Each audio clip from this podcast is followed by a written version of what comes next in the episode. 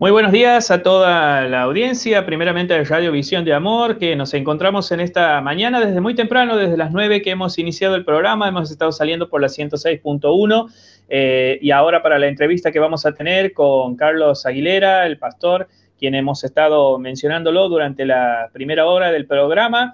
Este, queremos hacerlo por este espacio de la página del Facebook de lo que es Movimiento Cristiano y Misionero. Hemos estado hablando con respecto eh, a lo que va a ser esta mañana la entrevista con Carlos Aguilera, eh, con quien eh, tenemos una gran cercanía, no solamente en lo que hace a lo que es la, fe cristiana, sino también alguien conocido, reconocido aquí en nuestra provincia.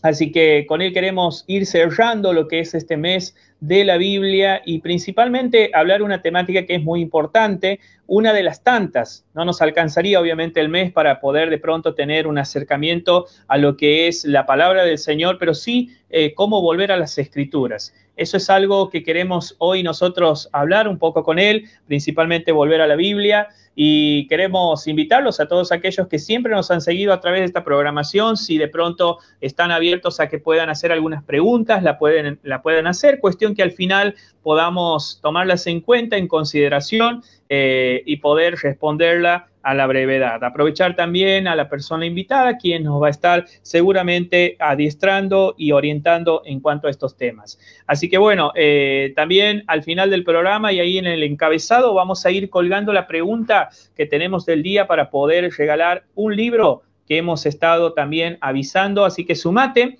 sumate de manera que puedas participar desde el lugar en donde te encuentres. Vamos a hacer lo posible para hacer llegar. Si sos de otro lado, eh, fuera de la provincia, vemos cómo hacemos para hacerte llegar en caso de que salgas ganador, sino también lo puedes hacer eh, a través de la página del Facebook, dejando tu respuesta según los lineamientos que vamos a estar dando en esta mañana. Tenemos un libro muy lindo, hermoso para poder regalar a la audiencia.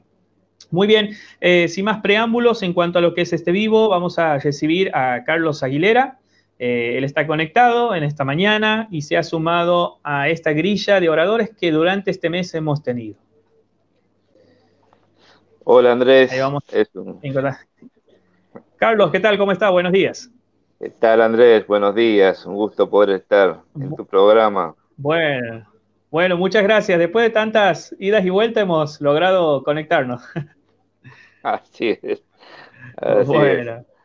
Bueno, qué importante es estar aún de esta manera, eh, poder encontrarnos y, bueno, eh, comentábamos esta mañana a la audiencia sobre esta temática importante que queremos abordar con usted, que tiene que ver con eh, volver a la, a la, Biblia, volver a las escrituras. hemos transitado uno de los meses de la Biblia tal vez más atípicos en la historia, en cuanto nos hemos encontrado eh, encerrados en esta cuarentena.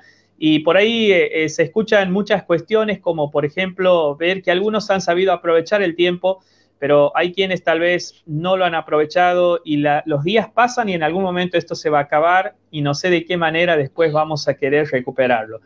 Pero para empezar, primeramente quisiera un, panorama de su parte respecto a cómo usted ve eh, a nivel general esta cuestión de la escritura, de la lectura de la palabra de, Dios a nivel iglesias en general.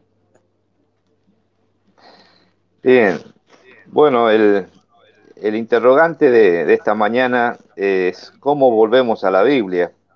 Y es una pregunta algo extraña, ¿no? Porque implica que nos hemos ido de la Biblia, y ahora nos damos cuenta de que tenemos que volver. Entonces, este interrogante más bien está dirigido a los creyentes que eh, creen que la Biblia es la palabra de Dios y le dan la importancia preponderante que debe tener como autoritativa en todo lo que hace a la fe y la práctica de los creyentes y de las iglesias y le da la importancia de ser eh, un libro infalible, eh, un libro eh, que no tiene errores, sino que debe estudiarse y debe ahondarse en su, en todo lo que es la, revelación de Dios, ¿no? Entonces, yo quisiera hacer una, breve reflexión en esta mañana, eh, porque está la, la, pregunta planteada así, ¿cómo volvemos a la Biblia? Y la evidencia de que nos hemos ido es mirar dónde estábamos antes y dónde estamos ahora, eh, los cristianos evangélicos. Eh, y yo creo que hemos dejado de, estudiar la Biblia, eh, tal vez no, no en todas las iglesias, pero observando el panorama general, uno ve que antes los creyentes evangélicos éramos conocedores de la palabra de Dios y nos distinguíamos por conocer y, memorizar la palabra de Dios. Eh, desde pequeños en la escuela dominical nos enseñaban textos que aprendíamos de memoria y eso era parte de todo el bagaje eh, evangélico que nos caracterizaba. Y hoy nos encontramos con muchos creyentes que en realidad no están, no están memorizando la palabra de Dios. Y hasta por ahí están eh, perdidos cuando uno dice vamos a leer en el libro de Ageo, vamos a leer en, en, Nahum, no conocen eh, la ubicación de los libros en la Biblia, ¿no? Y esto hace que reflexionemos, tenemos que volver a, estudiar la Biblia. Y también hemos dejado de, predicar la Biblia, ¿no?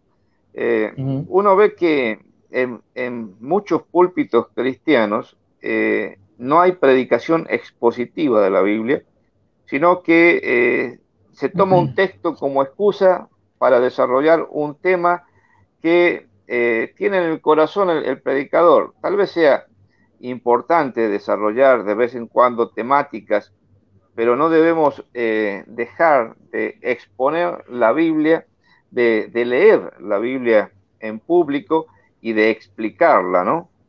Y también hemos dejado de practicar la Biblia. Esto es lo más lamentable. Porque eh, dicen que la Biblia es el bestseller, ¿no? El, libro más vendido, pero también es el, menos leído, ¿no? En muchos lugares la Biblia está ahí eh, como un libro más en la biblioteca y no se lo, no se lo lee. Pero también es el libro mucho menos practicado. Eh, los creyentes evangélicos siempre nos hemos caracterizado por un estilo de vida, por una forma de comportamiento, y lamentablemente hoy hay creyentes que se le ha escapado el testimonio, parece, ¿no? No, no, no se identifican, eh, a veces se andan con, vergüenza y, a veces no están dispuestos a, pagar el precio de comportarse como eh, verdaderos creyentes, ¿no? Como es digno de la vocación con que fuimos llamados, dice el apóstol Pablo. Mm. Eh, así que estas tres cositas, ¿no? Eh, dejar de estudiar la Biblia, eh, dejar de, practicar y dejar de predicar la Biblia, nos hacen pensar en que es necesario plantearnos este interrogante, ¿cómo volver a la Biblia? ¿Mm? Carlos, este, usted sabe que mientras iba haciendo esta reflexión, eh, se encuentra mucho también en el cotidiano eh, que hay quienes dicen, bueno, quiero volver a Dios, pero muy pocos en ese volver a Dios dicen, pero no al autor, ¿sí? Del, libro de todos los tiempos. Y sabemos nosotros que Dios está reflejado eh, en la palabra escrita. Ahora, ¿por qué cuesta tanto sentarse o tal vez agarrar la palabra, la Biblia escrita? y conocer a través de eso también a Dios. Bien, eh, es muy interesante lo que dices porque la única manera de conocer al Dios verdadero, único, es a través de la palabra de Dios. Eh, a Dios no llegamos por el razonamiento, no, no llegamos por, por, la ciencia o la investigación, a Dios no lo podemos poner en un tubo de laboratorio para analizarlo, para estudiarlo, sino que eh, Dios se ha autorrevelado. Él se ha dado a conocer a nosotros y se ha dado a conocer a través de la Biblia. Por lo tanto, la única manera que tenemos de llegar a, conocer a Dios es a través de su palabra. su palabra escrita, que es la Biblia, y su palabra viviente, que es Cristo. Cristo dijo, yo soy el camino, nadie viene al Padre si no es por mí. Así que camino, verdad y vida a través del Señor Jesucristo, que solamente lo conocemos también a través de la palabra de Dios.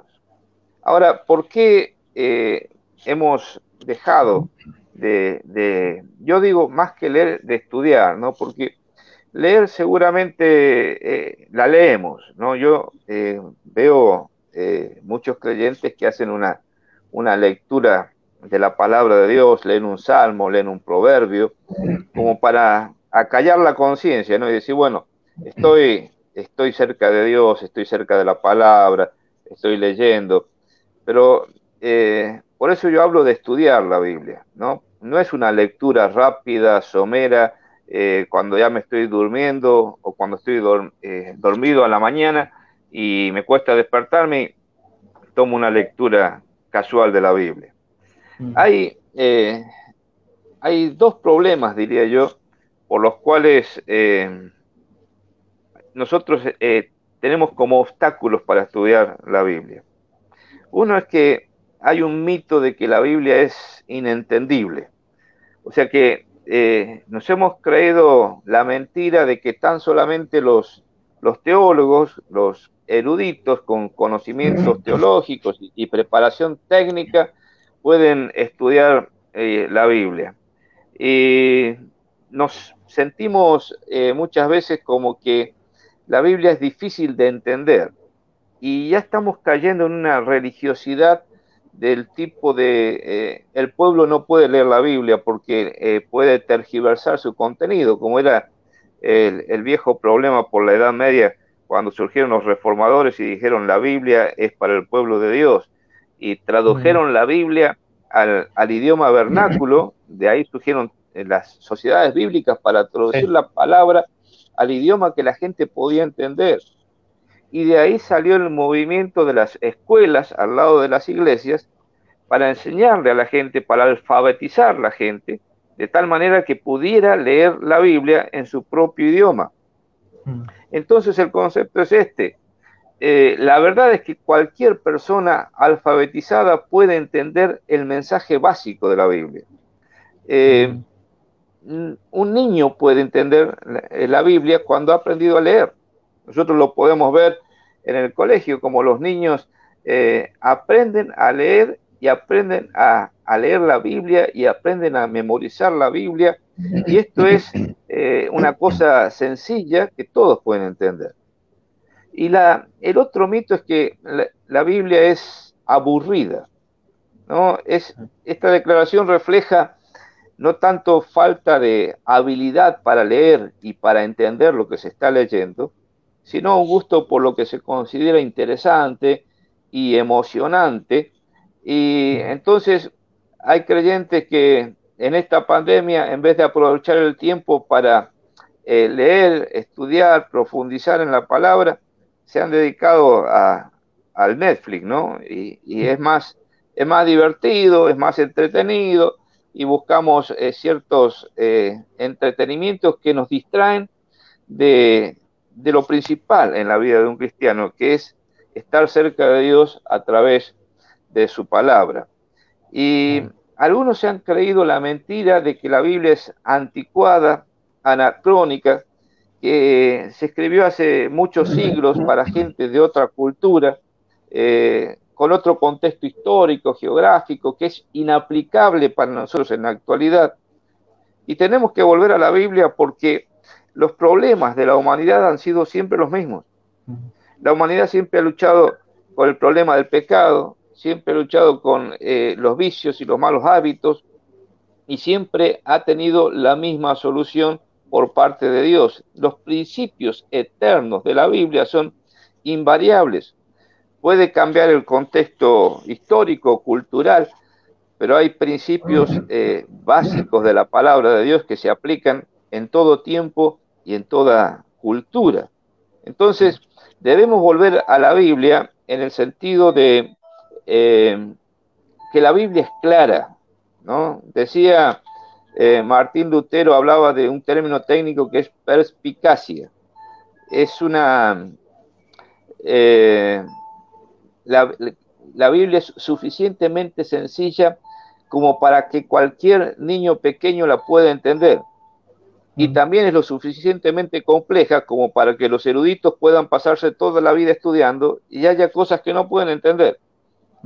Claro, es que cuando uno lee la Biblia, hay, hay partes de la Biblia que son lo suficientemente claras como para que todos la podamos entender. Habrá otras partes difíciles de entender que se irán aclarando en la medida en que uno vaya eh, estudiando la palabra de Dios. Pero tenemos que tener eh, presente esto. El problema no es que no entendemos la palabra de Dios. El problema es que no obedecemos la palabra de Dios. Eh, cuando uno lee en la Biblia las cosas que puede entender, las tiene que practicar, las tiene que obedecer. Y en la medida que vayamos obedeciendo la palabra de Dios, se va a ir abriendo el entendimiento para ir comprendiendo las cosas que son más difíciles y más profundas. Pero eh, no debemos descuidar eh, el estudio eh, de la palabra de Dios. Y una cosa más te voy a decir, que es el, problema de, la motivación. Eh, el problema de la motivación es que fallamos en estudiar la Biblia no porque no tengamos inteligencia, sino porque es trabajo. Mm. Es un trabajo sistemático, es un trabajo que implica eh, pasar tiempo con la palabra de Dios. Y nuestro problema no es que no podamos entender, el problema es que somos perezosos. Y la pereza es un pecado. Y el no estudiar la Biblia es un pecado porque es un mandamiento de parte de Dios que tenemos que indagar, escudriñar, meternos en su palabra. Si no lo estamos haciendo, entonces tenemos que volvernos a la Biblia. ¿Cómo nos volvemos? Arrepintiéndonos. Haciendo el arrepentirse es un cambio de, de mentalidad, un cambio de manera de pensar. Tenemos que darle a la Biblia la importancia primordial en nuestra vida. Si no le damos la importancia, si no le damos la prioridad que debe tener nuestras vidas, seguramente nos vamos a ir lejos de la palabra de Dios. Y Dwight Moody, un famoso predicador, decía, o este libro, teniendo la Biblia en la mano, o este libro los aleja del pecado, o el pecado los aleja de este libro. Así que eh, el problema de motivación también es importante, es un, obstáculo que muchas veces nos impide estudiar la Biblia. ¿Mm? Eh, hay un, eh, ah, sí, sí, sí, sí, diga, diga. Sí, yo diría que hay también entre los creyentes otro problema que es un obstáculo como el, pragmatismo. es decir, el modo de pensar eh, de quienes se preocupan por los resultados y son los resultados los que determinan la verdad. Entonces son personas que dicen, yo no quiero teoría, yo quiero las cosas prácticas y las cosas que dan resultados a corto plazo, que yo puedo ver cambios, que yo puedo ver eh, resultados inmediatos. Eh, ahora, nada puede ser más práctico que la palabra de Dios, porque procede de, Dios mismo y es una revelación desde la perspectiva eterna. Entonces, eh, el mundano solamente está pensando en lo que le resulta práctico para obtener eh, un beneficio inmediato y está pensando solamente en las cosas terrenales. Por eso justamente es mundano, su, su, vista no alcanza más allá de la muerte. Eh, piensa solamente en lo que es del mundo y en aferrarse a las cosas que son del mundo. Pero el creyente no tiene ese, no debe tener ese tipo de pragmatismo, porque la mirada del creyente trasciende más allá de la muerte a la eternidad. Y tenemos que entender que la salvación no solamente es eh, librarnos de las llamas del infierno, la salvación también es eh, permitir que Cristo viva su vida hoy a través de mí. Cuando nosotros recibimos a Cristo como Salvador personal, ya en ese momento tenemos vida eterna. No es que vamos a recibir la vida eterna más allá de la muerte, la tenemos aquí y ahora. Y no solamente que nosotros invitamos a Cristo para que entre en nuestra vida, sino que Dios nos invita para que entremos en su propósito eterno. Él tiene para nosotros una vida abundante y eterna que nosotros tenemos que aprender a vivir y que tenemos que descubrir cómo nosotros estamos insertos en ese propósito eterno de Dios. Y esto solamente se logra a través del estudio de la palabra de Dios. Mm. Una última cosita te voy a decir porque no te quiero quitar tanto tiempo.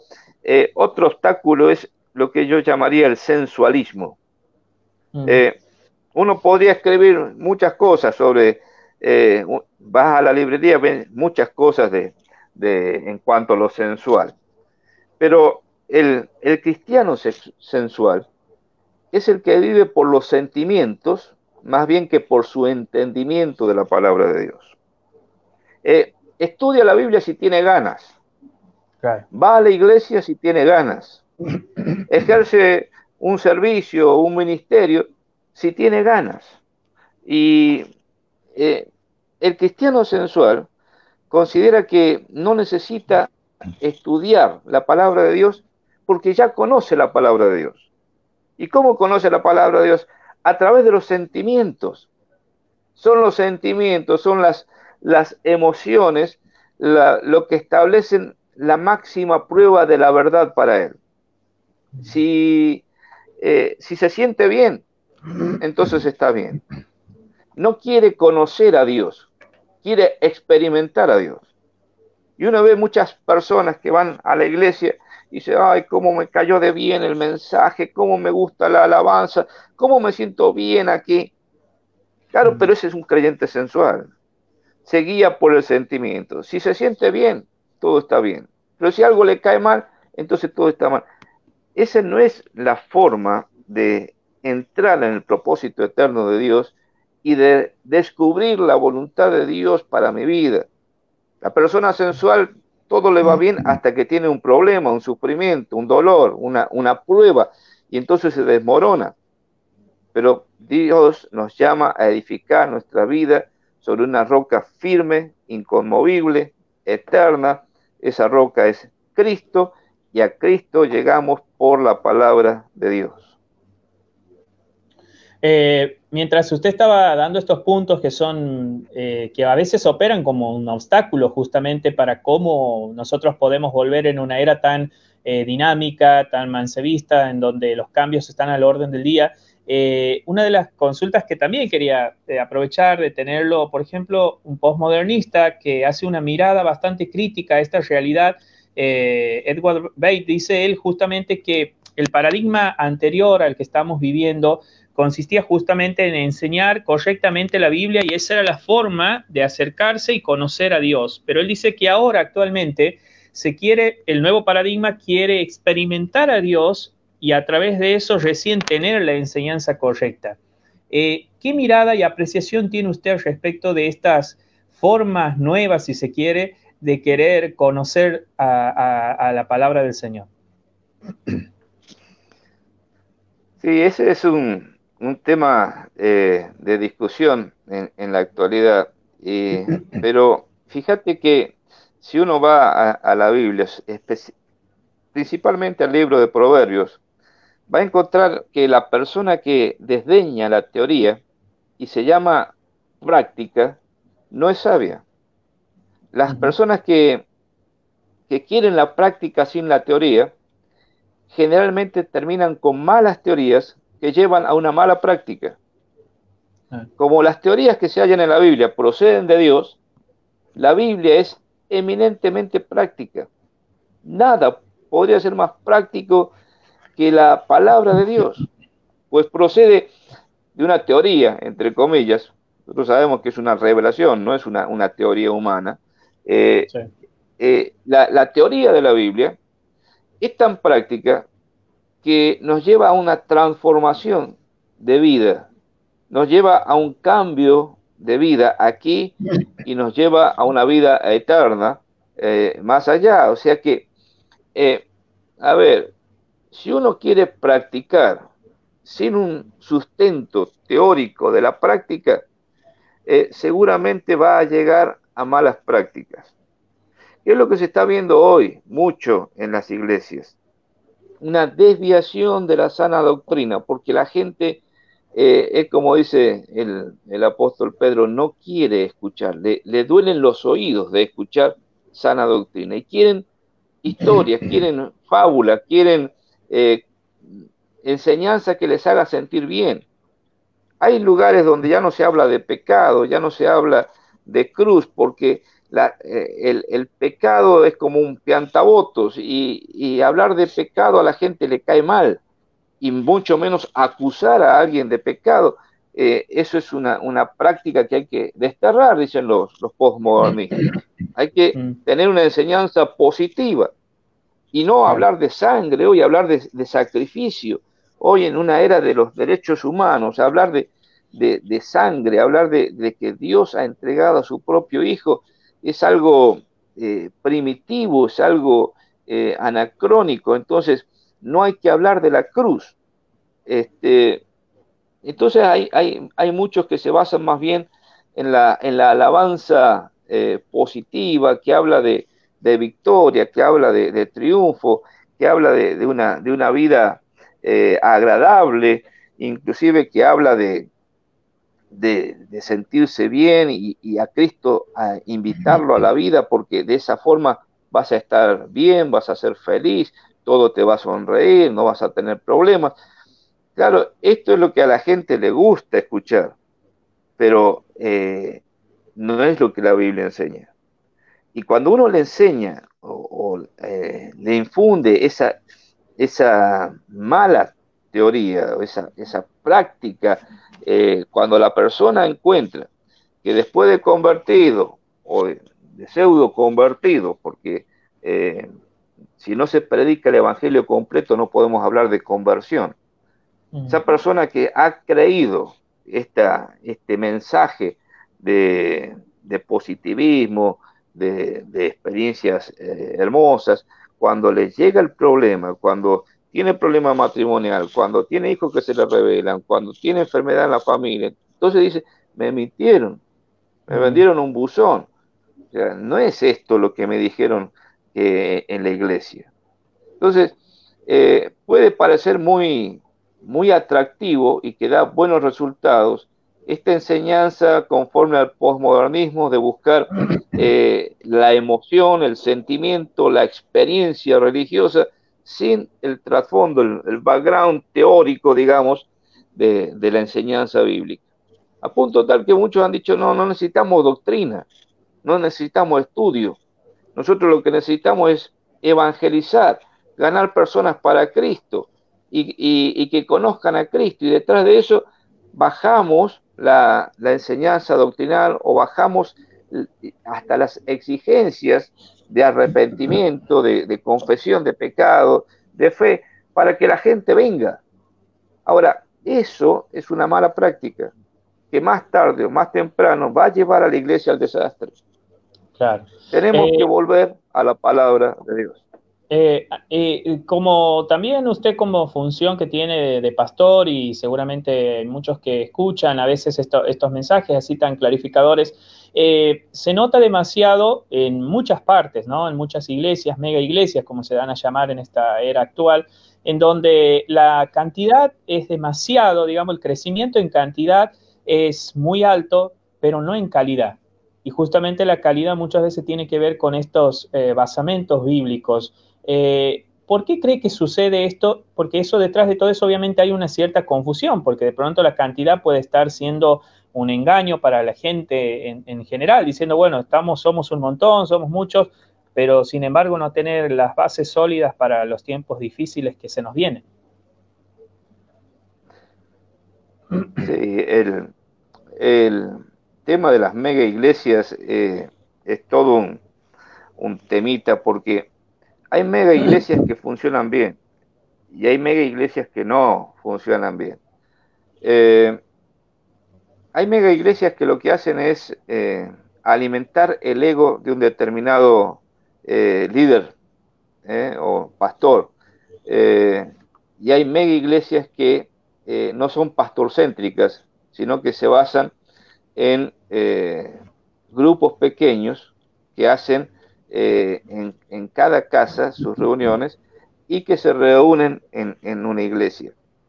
Yo creo que Jesús fue bien claro en el modelo. la iglesia crece en base a lo que llamamos hoy grupos pequeños. Jesús tuvo un grupo pequeño de 12 eh, personas, a las cuales él discipuló durante tres años, tres años y medio, y les dejó eh, encomendada la gran comisión. La gran comisión que iba a ser desarrollada por el poder del Espíritu Santo. Es decir, él, eh, antes de, de ascender, dijo, toda potestad me es dada en los cielos y en la tierra, por tanto, vayan y hagan discípulos en todas las naciones, ¿eh? bautizándolos en nombre del Padre, del Hijo, del Espíritu Santo, y enseñándoles que guarden todas las cosas. Eh, también les dijo que, no, que se quedaran en Jerusalén hasta que hayan recibido el poder del Espíritu Santo para ser testigos. Y mm. cuando desciende el poder del Espíritu Santo, ellos empiezan a predicar y la gente se empieza a convertir. En un día 3.000 personas, luego 5.000 personas, después 4.000 personas. Y parece mentira que en, poco tiempo eh, ya la iglesia tenía 12.000 personas. Y mm. si uno hace las sumas de, de, las conversiones en los primeros capítulos de Hechos. Ahora, ¿qué dice Hechos de los Apóstoles? En el templo y por las casas no cesaban de anunciar el Evangelio. Entonces uno tiene que ver que eh, las dos cosas eh, son necesarias. Por un lado, la reunión masiva, necesitamos congregarnos en un templo, en un lugar de reunión. Y necesitamos la reunión en grupos pequeños en las casas. Eh, este, este trabajo mancomunado hace que la iglesia crezca en forma sana. Ahora, si una mega iglesia es una iglesia donde la gente va un día a la semana, una hora, para escuchar un mensaje de un predicador, y eso es toda la vida eh, espiritual que tiene, entonces estamos hablando de iglesias totalmente empobrecidas, como la iglesia de la Odisea en Apocalipsis 3, ¿no? que cree que es rica y que no tiene necesidad de nada, y, y el Señor le dice, no sabes que eres un desventurado, pobre, ciego y mm. desnudo, compra colirio para que limpies tus ojos y veas tu realidad. Entonces, eh, yo no soy tan, tan crítico de la iglesia grande en general. Hay iglesias grandes que funcionan conforme al modelo bíblico que digo de, de hecho de los, de los apóstoles, y hay iglesias grandes que lamentablemente esa gente está eh, muy enseguecida con respecto a lo que es la verdadera vida cristiana.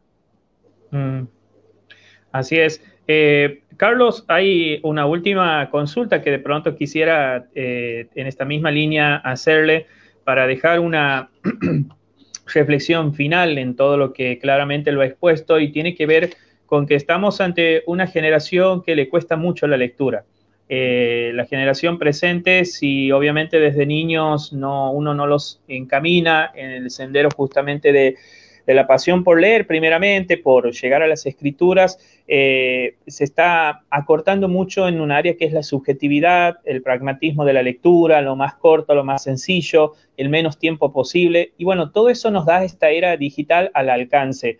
Y eso está desvirtuando un poco lo que es la moral y está también confundiendo lo que es la verdadera verdad de las cosas, porque todos quieren tener la verdad de su lado y nadie quiere estar obviamente de la verdad, del lado de la verdad. Entonces, ¿cuál sería el consejo principalmente de usted que ha caminado tantos años y ha vivido muchas instancias, no solamente sociales, sino también espirituales, familiares, pero sin embargo se ha sabido sostener como muchos hombres que han pasado por acá, hemos hecho esta consulta. ¿Cuál sería el consejo oportuno para la generación presente para tomar fuerza y volver a la palabra del Señor? Eh,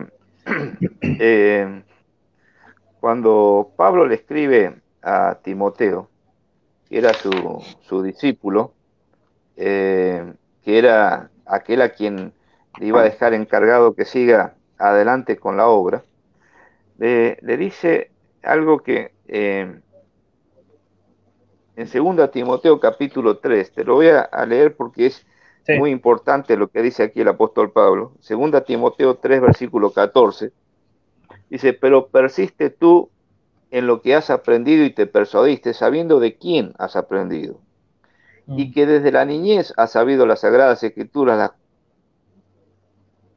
cuales te pueden hacer sabio para la salvación por la fe que es en Cristo Jesús. Toda la escritura es inspirada por Dios y útil para enseñar, para redarguir, para corregir, para instruir en justicia, a fin de que el hombre de Dios sea perfecto, enteramente preparado para toda buena obra. Mira, si yo tuviera que resumir todo lo que hemos dicho es que tenemos que estudiar la Biblia porque es un mandato. Tenemos que estudiar la Biblia porque Dios lo manda. Y Él es el Señor y nosotros somos sus siervos. Si Él nos manda a hacer algo, no es solamente porque Él sea un autoritario que quiere que nosotros caminemos en un cierto sentido, sino porque sabe Dios que es lo mejor para nosotros. Eh, cuando Jesús se enfrentó a los religiosos de su época, les dice en Juan 5:39, escudriñad las escrituras.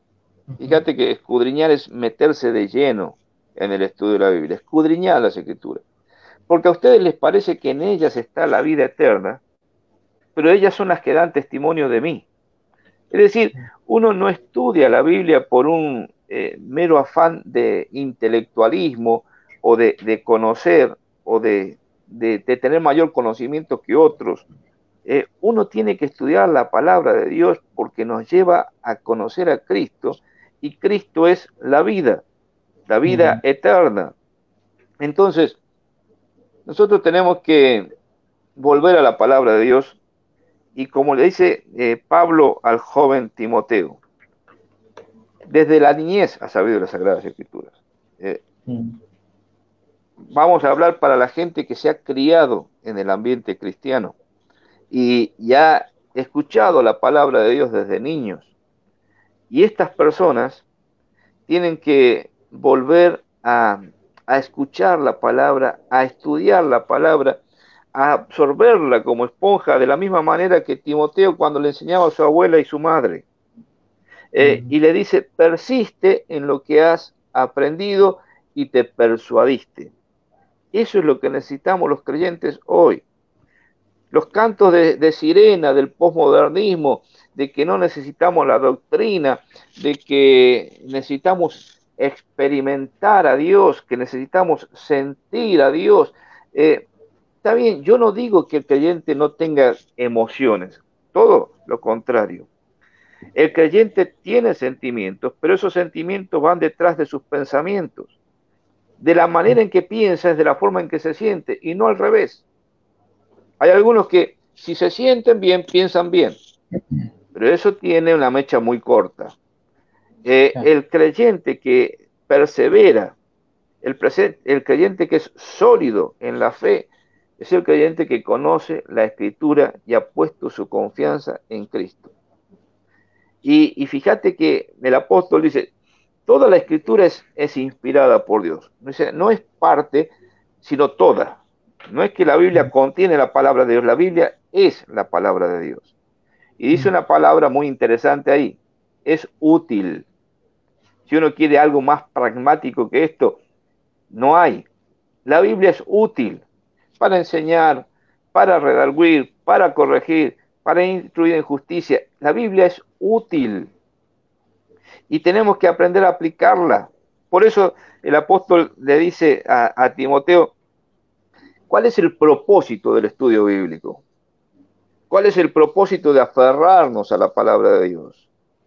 Es que el hombre de Dios sea perfecto, es decir, no perfecto impecable, sino en el sentido de maduro. El creyente va creciendo y desarrollándose hacia la madurez espiritual en tanto y en cuanto estudia la palabra de Dios. De lo que se persuadió, de lo que aprendió, no se separa. ¿Y esto para qué? ¿Cuál es el propósito final? Que el hombre de Dios sea enteramente preparado o perfectamente equipado para toda buena obra. Si queremos ser verdaderos cristianos, que viven una vida cristiana, que hace una vida útil, una vida que sirve a Dios y que sirve a los demás, tenemos que estar fundados en la palabra de Dios. Por eso es hora de volvernos a la palabra de Dios. Y si hay oyentes que están eh, eh, escuchando esto y dicen, la verdad que yo he dejado la palabra, entonces la manera de volverse es eh, reconocerlo, admitirlo, aceptar que estamos lejos de la palabra y cambiar la manera de pensar. Necesito la palabra de Dios. No solo de pan vive el hombre, sino de toda palabra que sale de la boca de Dios. Y esta palabra que sale de la boca de Dios es el soplo de Dios, la inspiración de Dios que está en las Sagradas Escrituras. Hay que confesar nuestra pereza, hay que confesar nuestra manera equivocada de pensar y volvernos a la palabra de Dios. Así es.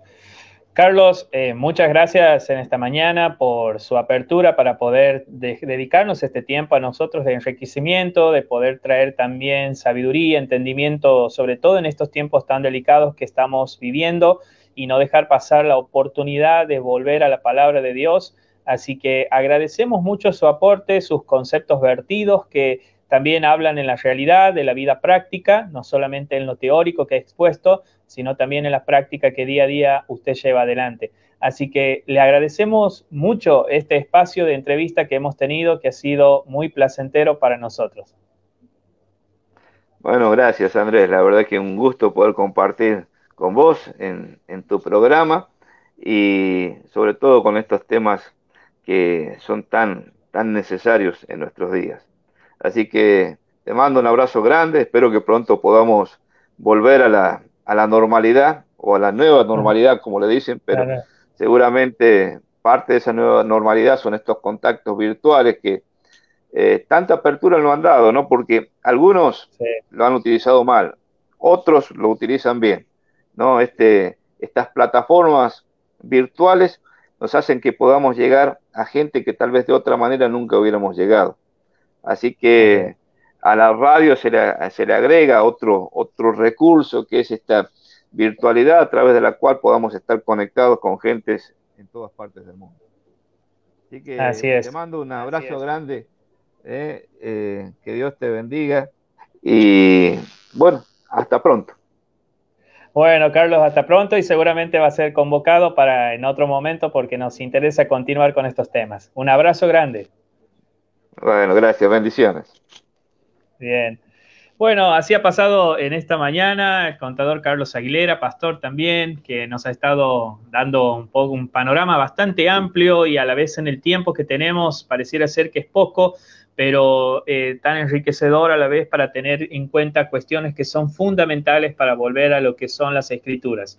Por nuestra parte y desde el programa de Perspectivas, agradecemos a todos los que por, eh, durante este mes han estado participando, eh, tal vez no viendo en el momento las entrevistas, pero después seguramente han podido reproducir y han podido acompañar. Y nosotros nuestra única intención es que pueda ser de utilidad, pueda servir para crecimiento, pueda hacernos bien, hacernos bien como cristianos y tener también un acercamiento al hogar, eh, ya que muchos están también limitados y todos estamos limitados sobre todas las cosas a poder asistir a una iglesia y la radio Visión de Amor se ha abierto en este tiempo para poder estar presente y no ausente usando los recursos necesarios y útiles al alcance de nuestras manos para poder bendecir nuestras vidas. Entonces, muchas gracias a cada uno por siempre acompañarnos. Vamos a entrar el próximo mes, que también es un mes muy especial, es el mes de la familia y vamos a estar teniendo invitados que son eh, muy importantes, no solamente de nombre o, por su trayectoria a nivel eh, país, a nivel internacional, como vamos a tenerlo para este mes,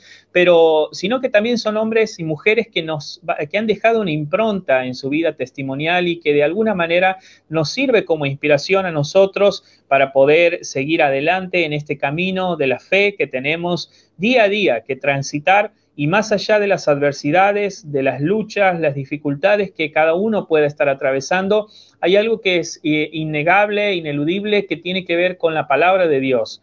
Eh, primera de Pedro, capítulo 1, versículo 24 y 25 nos dice que la, flor del campo se puede marchitar, las hierbas se pueden secar, pero si hay algo que permanece para siempre es la palabra de Dios. Y eso es algo que tenemos que tenerlo como un sello en nuestros corazones, que saber que todo va a modificarse, pero Dios sigue siendo hoy, ayer, hoy y por los siglos de los siglos, sigue siendo el mismo. Así que muchas gracias. El próximo programa que vamos a tener, vamos a eh, tener de invitado a Marcelo Díaz. Eh, él es alguien que también ha estado visitando en algún momento Santiago del Estero en forma presencial, pero va a estar hablando sobre el liderazgo, ¿sí? Eh, sobre todo el liderazgo en la familia.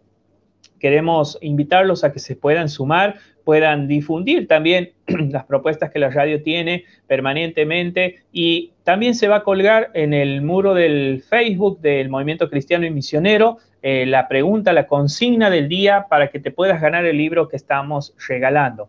Eh, agradecemos a todos y cada uno de los que han estado participando. Eh, son varios que han dejado sus saludos. En este momento de aquí no, no, no tengo en la pantalla los saludos, pero sí queremos dejarles eh, un gran abrazo. Gracias por el aporte, gracias por compartir un, pedido de oración, este, saludar también dejando a todos eh, un saludo de mucha bendición, de, siempre hacernos notar que del otro lado estamos muy bien acompañados también. Este, Silvina Santucho también ahí, bueno, ahí me está poniendo en pantalla, este, muy buen reportaje, bueno, nos saluda, eh, qué bello escuchar la palabra de Dios, gracias Silvina por sumarte, eh, Alicia Rodríguez Puig también nos está saludando, bendiciones hermanos, Ezequiel Tula deja también su mensaje, eh, interesante el tema de la Biblia. Saludos a mi familia, Graciela y, de, a Débora.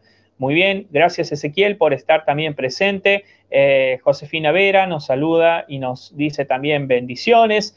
Eh, Valeria Judith Jiménez dice amén. Bueno, también saludando presente hoy juntamente con Rosana Ruiz. Bendiciones hermanos, nos deja su saludo. Eh, Rosa Trejo también haciéndose presente con un amén, ahí acompañándonos. Así que bueno, gracias a todos, gracias a todos por estar, por eh, también seguir a través de la visual de la pantalla y eh, dejarles un gran abrazo. Y recuerden, el libro que se va a estar entregando el próximo miércoles tiene su consigna que está ahí en la, eh, para poder participar del libro que se va a estar regalando, tenés que, por ejemplo, ahí, creo que me están poniendo, tenés que contarnos cuáles han sido nuestros invitados del mes de septiembre. Bueno, la, consigna es demasiado sencilla, ¿no? Porque no les voy a decir de qué maneras van a, van a eh, saber justamente quiénes han sido y quiénes no, pero es sencilla. Durante el mes de septiembre, ¿cuáles han sido los invitados a perspectivas y qué temas se abordaron? O sea, cada invitado tenía un tema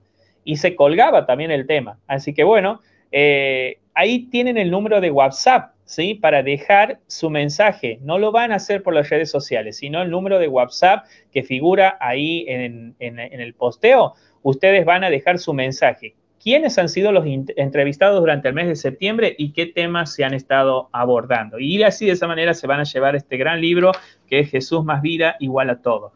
Bueno, por nuestra parte, muchas gracias, gracias por acompañarnos, por estar y creemos que la próxima semana será de mayor bendición para sus vidas y para las nuestras. Que el Señor les bendiga, no se pierdan la programación de la radio que continúa mañana por la noche, el viernes en un vivo muy especial con Sisto Porras en lo que es también una conversación íntima para matrimonios y es abierto a todos aquellos que quieran escuchar y seguir.